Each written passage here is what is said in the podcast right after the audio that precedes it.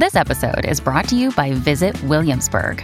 In Williamsburg, Virginia, there's never too much of a good thing. Whether you're a foodie, a golfer, a history buff, a shopaholic, an outdoor enthusiast, or a thrill seeker, you'll find what you came for here and more. So ask yourself, what is it you want? Discover Williamsburg and plan your trip at visitwilliamsburg.com.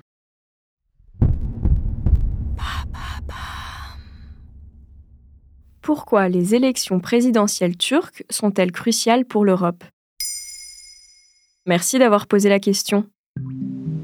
Les élections présidentielles turques de mai 2023 sont inédites. C'est la première fois depuis son accession au pouvoir en 2014 que le président Recep Tayyip Erdogan est confronté à un second tour. Face à lui, Kemal Kılıçdaroğlu, président social-démocrate de la table des six. Une coalition inédite composée de conservateurs, de libéraux, d'islamistes, de laïcs, de nationalistes et de pro-européens.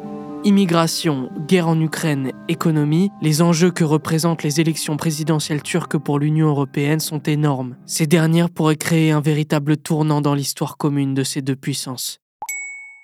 En quoi la Turquie est-elle un pays important au cœur de l'Europe?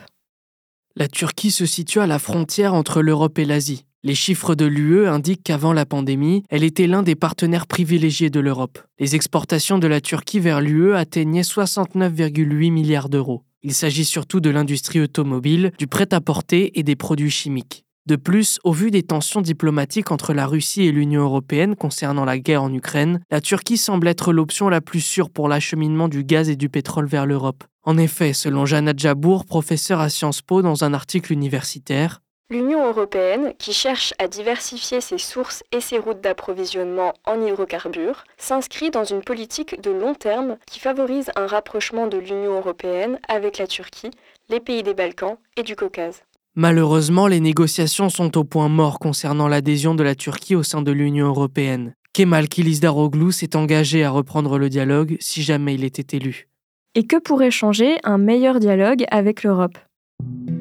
Depuis 2015, l'Afrique et l'Europe traversent une grande crise migratoire due en partie aux révolutions arabes. Selon le Haut Commissariat des Nations Unies pour les réfugiés, la Turquie est le pays qui accueille le plus de migrants, soit 3 800 000 personnes depuis 2012. Pour rappel, sur la même période, la France en a accueilli 270 000. L'apaisement des tensions entre la Turquie et l'Europe permettrait une meilleure gestion de l'immigration. Kemal Kılıçdaroğlu se dit prêt à négocier avec l'Union européenne pour lever des fonds afin de reconstruire la Syrie en guerre civile depuis 2011, ce qui explique sans doute pourquoi elle est le pays avec le plus de ressortissants décidant de quitter son territoire, près de 7 millions de réfugiés depuis 2012.